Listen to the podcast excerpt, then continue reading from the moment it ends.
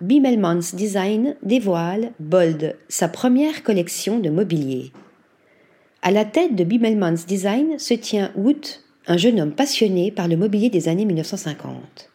À travers Bold, sa première collection, le passé et le présent dialoguent avec harmonie. Le fauteuil et le tabouret en bois recyclé se parent d'un cordage danois tissé dans les règles de l'artisanat traditionnel de la moitié du XXe siècle. Le plateau de la table basse, quant à lui, se compose de quatre carreaux en céramique rectangulaire. Tantôt durable, tantôt personnalisable, la structure des assises amovibles peut être changée au fil des années. La collection Bold a vu le jour pour rétablir un lien profond entre l'homme et le mobilier. Article rédigé par Marine Mimouni.